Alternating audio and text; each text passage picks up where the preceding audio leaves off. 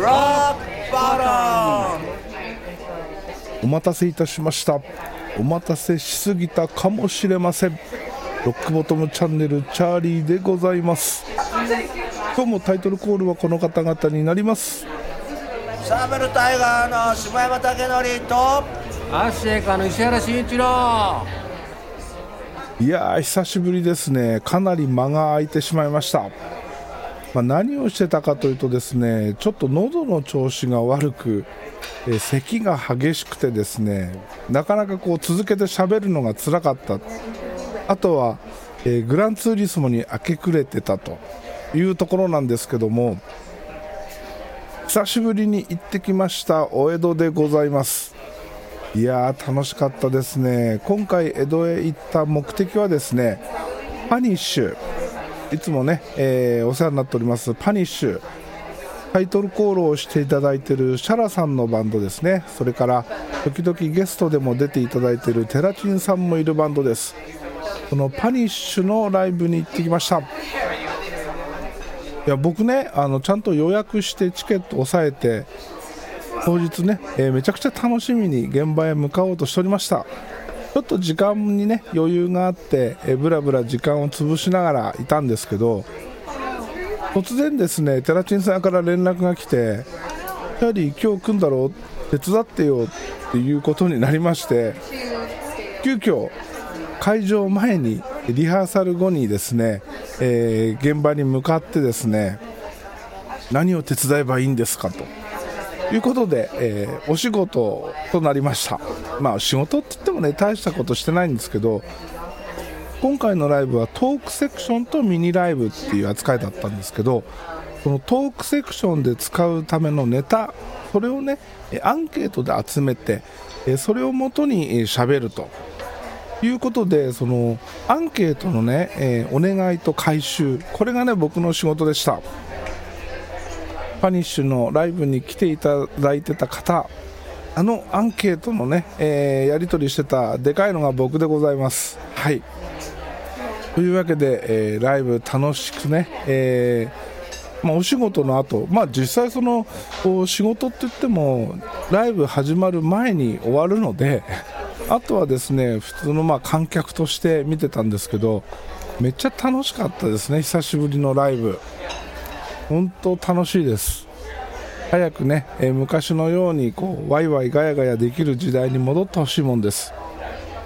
でライブの後はですね、えー打ち上げにも参加させていただきまして皆さんと店が終わるまでどんちゃん騒ぎをしたと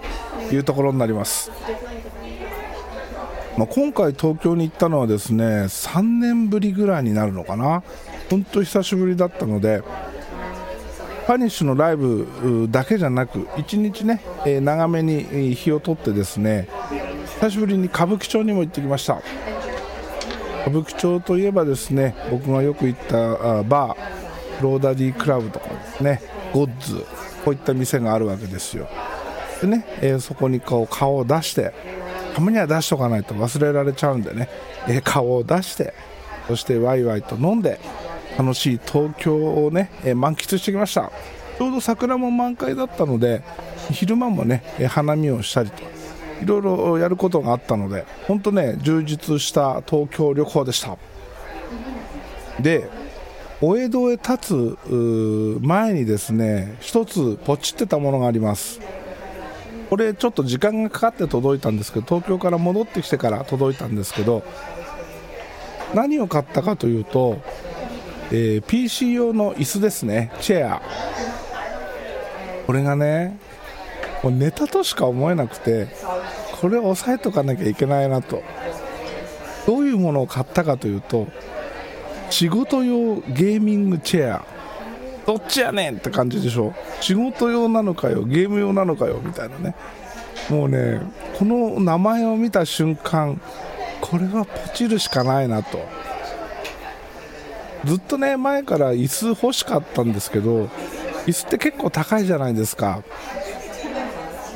どれを買っていいのかも分かんないし悩んでたんですけどこの仕事用ゲーミングチェアっていう名前と値段を見てですねこれは一得しかないと。いうところでねえポチりました。これパクストンっていうメーカーになるのかな？えー、値段がですね今現在アマゾンで2万4800円。僕が買った時ねもうちょっと安かったんですよ。2万円切ってたんですよ。でこれをね使い始めてどうだろう。10日2週間ぐらい経つんですけどなかなかねいいです。何がいいかっていうと座面が広い。これこれね体の大きい人にはね分かってもらえると思うんですけど座面の広い椅子ってあんまりないんですよ。なんだけどこの椅子ほんと座面が広くてめちゃくちゃね楽なんですよ。でどのぐらい広いかというと、えー、座面横幅52センチ奥行き54.5センチですね。かなりゆったり座れます。僕足癖が悪いので足をこうなんか組んだりいろいろするんですけどそれでもねゆったりというかまあ比較的ゆったり座れます。で背中部分背面がですねメッシュになってます。座面はあの合皮ですね。そして、えー、リクライニングがですね90度から135度までリクライニングします。座ってる感覚でいうとかなり倒れます。でリクライニングに合わせてアームレストも動きます。それから、えー、ランバーサポートもついてるし取り外し可能のランバーサポートもついてるしヘッドレストもついてます。ヘッドレストはですね僕の身長からいくと邪魔なので外してます。ヘッドレストっていうかその取り外し可能なサポート感じですね。ヘッドレストサポートって言った方がいいのかな。うん。それはね取り外してます。でフットレストもついてるんですよ。素晴らしくないですか？2万円を切る椅子でフットレストまでついてる。まあ確かにフットレストに関してはかなりやばいね。あんまり積極的に使おうっていうような構造ではないけど一応40センチ伸びます。うん、だからあの結構ねゆったり座れます。これはねコスパいいなと思って。ゲーミングチェアって買ったことないしあの、ちゃんと使ったことがないので本当にいいものかどうかって言われると判断できないんだけど。でもね初めてのこういう椅子としてはなかなか快適に使えてるなと思います。そしてもう一つ買ったもの。これはですねレーザーの、えー、マウスパッドですね。ソフトゲーミングマウスパッド。Gigantus V2 っていうのかな？僕ねマウス使わないんですよ。基本 Mac なので Magic Trackpad を使ってます。でなんでこんなマウスパッドを買ったかっていうとこれねめちゃでかいんですよ。サイズが XXL 940mm×410mm ということでキーボードの下に敷きたかったんですよね。でこれを買いました。れ3500円ぐらいだったかな。3000円ぐらいだったと思うんですけど。でこれちょっとでかすぎてさすがに 940mm もいらないわけですよ。なので、えー、まあ、机の都合もあるので25センチぐらいかな。カットします。でキーボードと Magic Trackpad を並べてちょうどいい感じで使えるっていうようなねサイズ感にして使ってます。これねこういうなんていうのテーブルに引くパッド。こういうの初めて使ったんですけどこれいいっすね。うん。キーボードもね何ていうのテーブルの上をずりずり動かなくなるしトラックパッドもねしっかりこう固定してくれるのでどっちも使いやすくなります。で僕ハッピーハッキングキーボードっていうキーボードを使ってます。今までは裏にね、あのー、滑り止めのパッドを貼ってたんですよ。専用のパッドが出てるんですけど今回使ってるハッピーハッキングキーボードはその裏のパッドを貼らないでおこうっていう風に考えてですね何もしてないんですけど何もしてない状態でこのマウスパッドでっかいマウスパッドのように置くとめちゃくちゃ安定して打ちやすくなります。さらに打鍵音がですねちょっとマイルドになっていい感じです。めちゃお気に入りです。これまたねあのギターのピックアップの位置で言うとですねブリッジピックアップとセンターピックアップのハーフトーンって感じかな。はい。このレーザーのパッドに関しては今回買ったのソフトなんですけどハードっていうのも売ってたんですよね。ハードはね結構高くて5000円ぐらいしてたんですよ。でもねハードもありかなっていう気もしてるんで今度ハード買ってみようかな。ただハードだと自分の好きなサイズにカットして使うっていうのはできないと思うのでそこなんですよね難しいところがね。940mm は絶対いらないんですよ。そんなにいらない。もうちょっと短くていいからそのちょうどいいサイズを出してほしいね、えー、そこが難しいところですね。はいということでじゃあ一つね、えー、ネタ言っときますか。ネタこれねかなり衝撃的なあ僕にとってはね衝撃的なネタになります。めっちゃ楽しみです。めちゃ楽しみとかもう始まってるんですけど何かというとユニバーサルオーディオのプラグイン UAD っていうプラグインがあるんですけど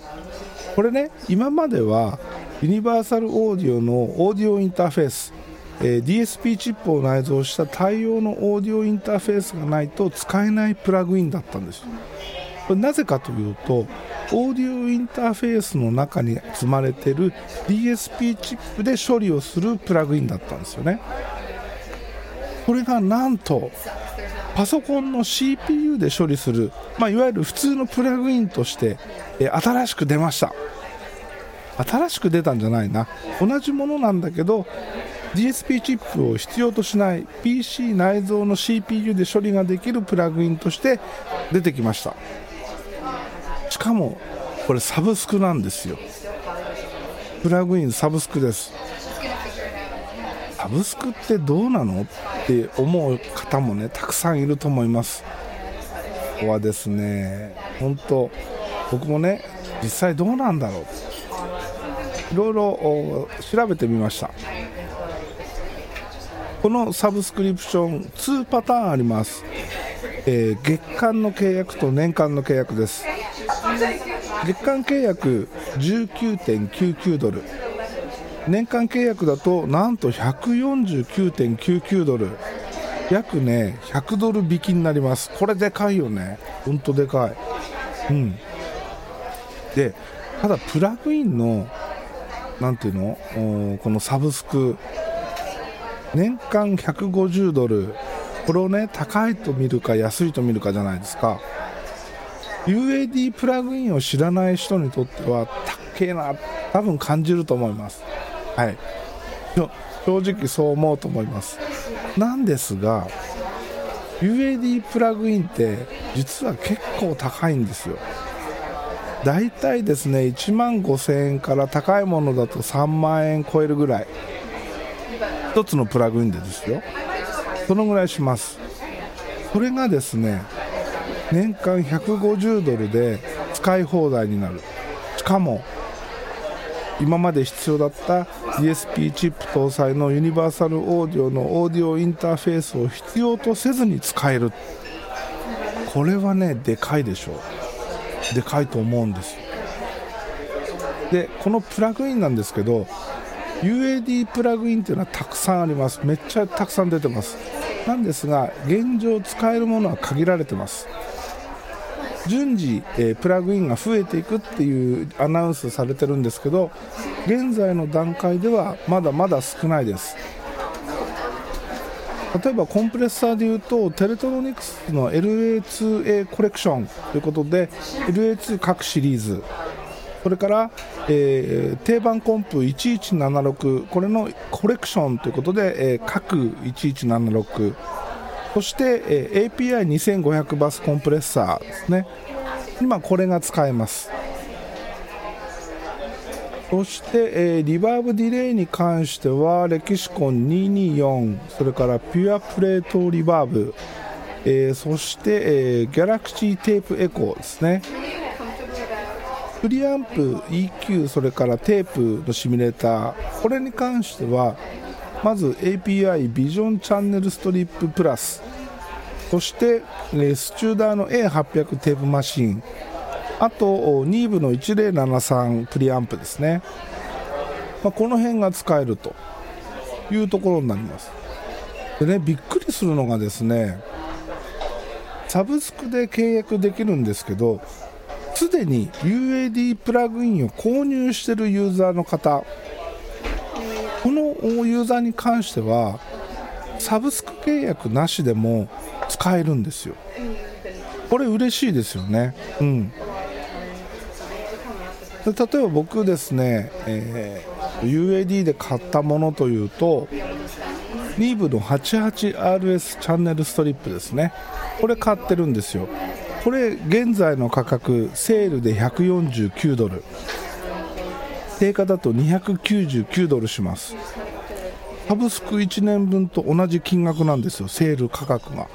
ね。これセールで買うよりサブスク行った方がいいでしょう。ただまだこの 88RS は、えー、そのサブスクの方には出てきてません。サブスクの方に出てきてないというよりもえっと、オーディオユニット、それから VST3、AX の各フォーマットでの提供が開始されてないってことですね。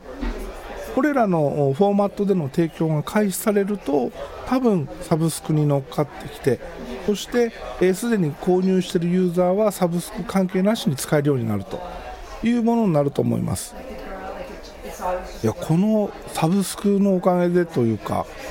えー、オーディオユニット VST3、AX 各フォーマットでの提供が開始されたことによってですねもうオーディオインターフェースに縛られる必要がなくなったんですよ。これはねほんと画期的です。僕ずっとですねこの 88RS が使い勝手がいいんでこれが使いたいがゆえにユニバーサルオーディオの ARROW っていうオーディオインターフェースをずっと使ってきたんですよ。で今年の正月明けぐらいにですねもうやっぱり飽きてきたんでモツの M4 っていうねマーク・オブ・ザ・ユニコーン M4 っていうオーディオインターフェースに変えたんですけどこれ変える時に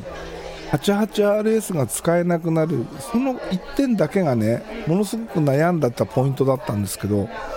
このおかげでですねもう悩む必要がなくなると。まあ、もちろん 88RS がまだ提供開始されてないので今すぐ、えー、使えるようになるわけではないけどだけど近い将来多分必ず出てくるんですよね。88RS が出ないってことはまずないはずだから。だからあの多分近いうちにうまくいけば年内に使えるようになるんじゃないかなと思います。ですでにねこれもう1ヶ月ぐらい経つのかな、このニュースが出てから、すでにサブスクも始まってます。で、えー、YouTube なんかで、えー、こういったサービスも契約して使ってるっていうその動画とかも上がってますでそういうのを見てると